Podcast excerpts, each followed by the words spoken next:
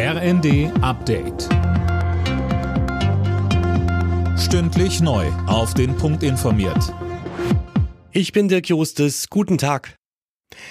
Bei ihrem Einsatz gegen die Houthi-Rebellen im Roten Meer hat die deutsche Fregatte Hessen einen ersten Angriff abgewehrt.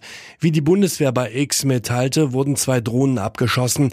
Die Hessen ist seit dem Wochenende im Roten Meer unterwegs, um Handelsschiffe vor den Attacken der Rebellen zu schützen.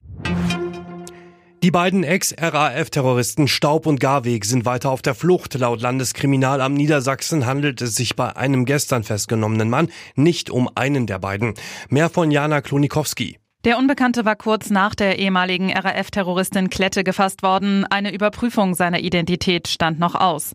Klette war gestern nach mehr als 30 Jahren auf der Flucht festgenommen worden. Sie lebte unter falscher Identität in Berlin.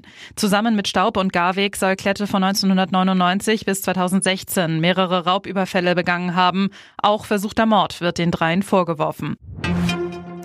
Im vergangenen Jahr haben über 1,1 Millionen Flüchtlinge Asyl in Europa beantragt, so viele wie seit sieben Jahren nicht. Nach Beginn des Gaza-Krieges im Oktober kamen nochmal viele palästinensische Flüchtlinge dazu. Die meisten Menschen fliehen aber nach wie vor aus Syrien und Afghanistan. Einer der gefährlichsten Vulkane der Welt, der Popocatépetl in Mexiko, sorgte aktuell wieder für spektakuläre Bilder. Darauf zu sehen eine rund 2000 Meter hohe Aschewolke. Die hat auch schon für etliche Flugausfälle rund um Mexiko-Stadt gesorgt. Für die deutschen Fußballfrauen geht es heute um das Olympiaticket. In der Nations League spielt die DFB 11 gegen die Niederlande um Platz 3. Der Gewinner darf nach Paris. Keine einfache Aufgabe weiß auch Deutschlands Kapitänin Alexandra Popp. Wir wissen um die Schnelligkeit der, der Stürmerin oder der Offensivspielerin und wollen da natürlich versuchen, möglichst früh dann auch schon gegen anzugehen.